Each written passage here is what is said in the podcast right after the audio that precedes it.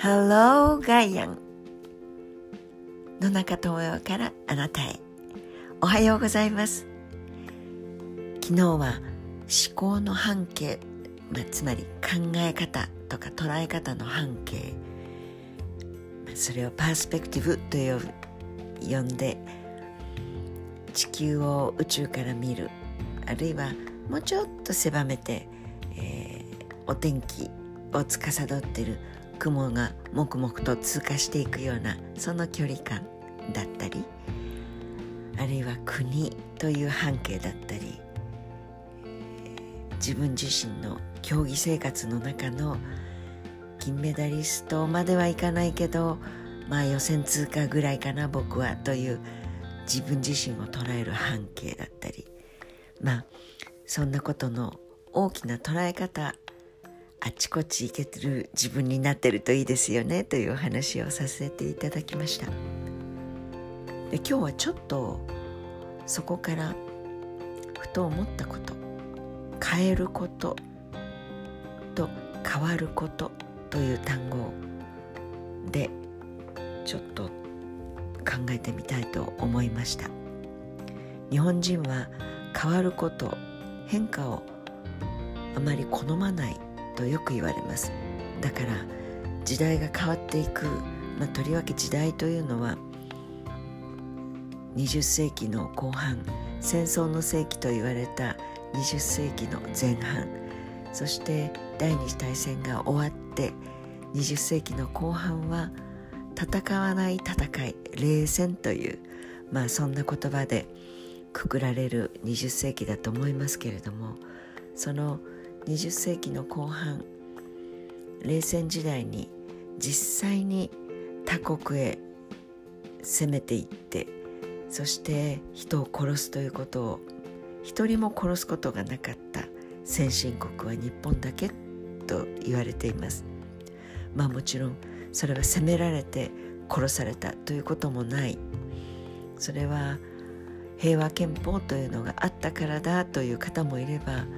いや憲法があるなしにかかわらず日本はだって自衛隊っていう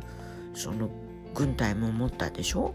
あれを軍隊と呼ばないなんていうのは解釈で憲法なんてあったってなくたって、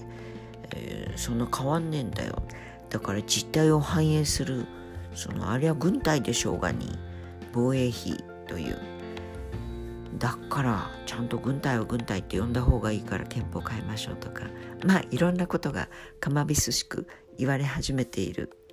そしてちょっと慣れちゃってるからどっちでもいいんじゃないと思う人を増やしている時間とも言えないことはないというふうにも思いますけれどもまあそんな時間が流れてはおりまするがまあ日本人は変化をあまり好まないというふうに言われている。つまり何かを変えていくことというよりも変えないことの方が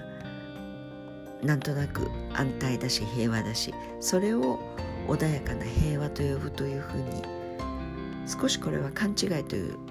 単語を使ってもいいとも思うんですけど変えることは良くないこと。だから調和を乱すことは良くない。村でみんなで田植えをしようという時に腰が痛いから私は田植えに参加しない。まあ昔の野球選手でいうと落合選手なんていうのは自分のペースを守り抜いて、えー、あいつはちょっと生意気だ。だけど強いしよく打つから。という、まあ、最近の若い方は落合選手あるいは野球に興味のなかった方にはあまり通じない。古いですね。ごめんなさい。えー、とにかくマイペースを集団のスポーツの中で貫くというのは村八部といって弱虫だったら弾かれる。強虫だったらまあちょっと別格だからといって、えー、集団からはみ出てることを許される。つまり普通は許されないという普通というのは変わらずみんなで歩調を合わせる。横並びでしっかりと一陣の三子と田植えをしないと村としては経営が成り立たなかったというのが深く広く脊椎に刻まれているとよく言われます。まあ実際に変えようとするそういう改革者には大きな圧力圧力がかかってまあちょっとまあまあそこへ教わんなさいなというそういうプレッシャーが社会的に、まあ、これを世間様みたいなわざわざ世間だけではなくて様をつけてですね世間様が一番怖い、まあ、昨今で言うと東京からふるさとに帰りたくてももう帰ってこないでちょうだいとおじいちゃんおばあちゃんに言われる。東京ナンバーの車が駐車場に止まってただけで回覧板でお宅の子供や孫は帰ってきてる。そればい菌みたいに言われてしまうと。感染地域からビールスをオラが村にもたらせこれはけしからんというまあ自警団のようなものが作られているという話も聞きます。うん。とにかくその変わることをあまり好まないというのはどんなレベルにおいても日本についてよく言われることです。あなたはどうですか？変わるものと言われても大丈夫な方？それともいやいや右見て左見て上見て下見て自分はみんなと調和している自分でいたいと思うタイプですか？もうこれも私が年寄り組に入ってきたのかなと、まあ、全然気分はそんな風に思わないタイプで。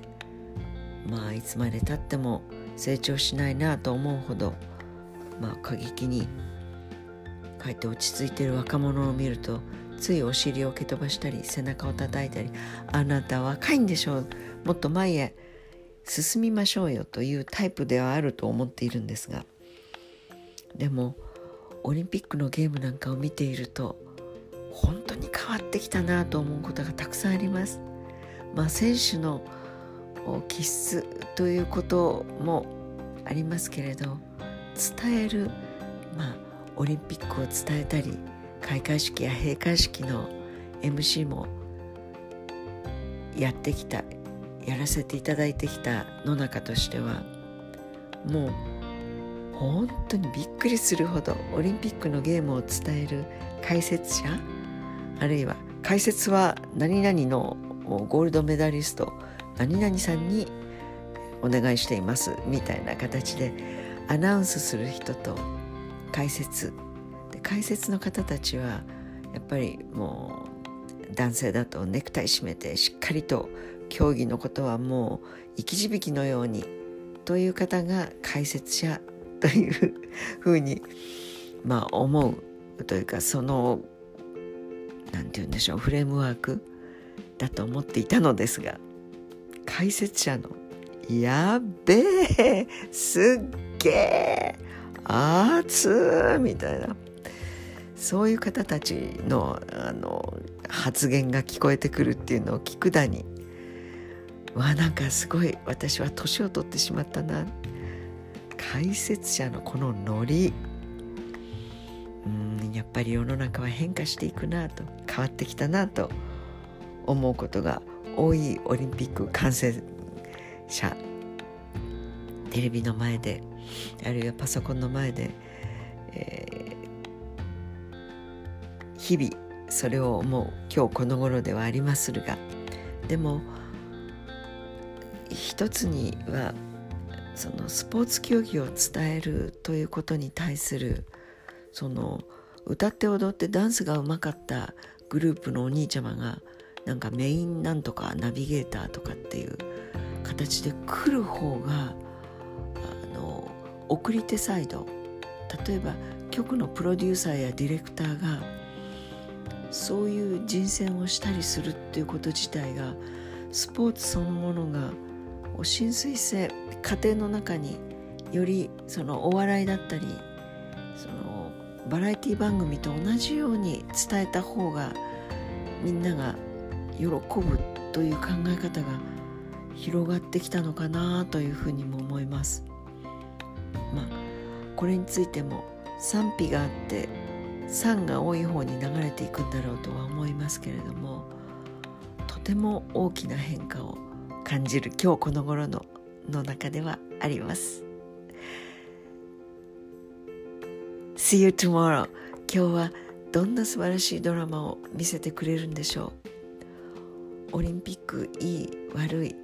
の前にアスリートたちの人間模様。それには深く深く感動してしまう毎日が過ぎています。Have a nice day. See you tomorrow. 野中智也でした。